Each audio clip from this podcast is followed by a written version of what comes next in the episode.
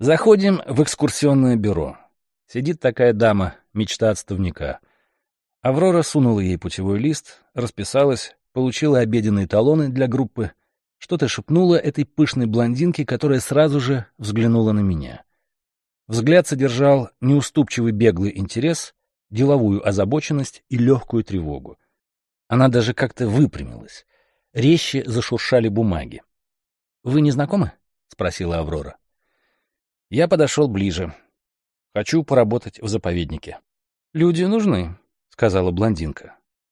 В конце этой реплики заметно ощущалось многоточие. То есть нужны именно хорошие, квалифицированные специалисты, а случайные, мол, люди не требуются. «Экспозицию знаете?» — спросила блондинка и неожиданно представилась. «Галина Александровна». «Я был здесь раза три». «Этого мало». «Согласен. Вот и приехал снова. Нужно как следует подготовиться, проштудировать методичку. В жизни Пушкина еще так много не исследованного. Кое-что изменилось с прошлого года. — В жизни Пушкина? — удивился я. — Извините, — перебила Аврора, — меня туристы ждут. Желаю удачи. Она исчезла. Юная, живая, полноценная. Завтра я услышу в одной из комнат музея ее чистый девичий голос. «Вдумайтесь, товарищ, я вас любил так искренне, так нежно.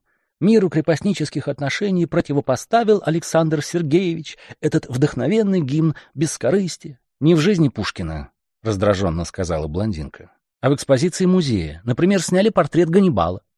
Почему? Какой-то деятель утверждает, что это не Ганнибал. Ордена, видите ли, не соответствуют. Якобы это генерал Закамельский. Кто же это на самом деле? И на самом деле Закамельский. Почему же он такой черный? С азиатами воевал, на юге. Там жара, вот он и загорел. Да и краски темнеют от времени. Значит, правильно, что сняли?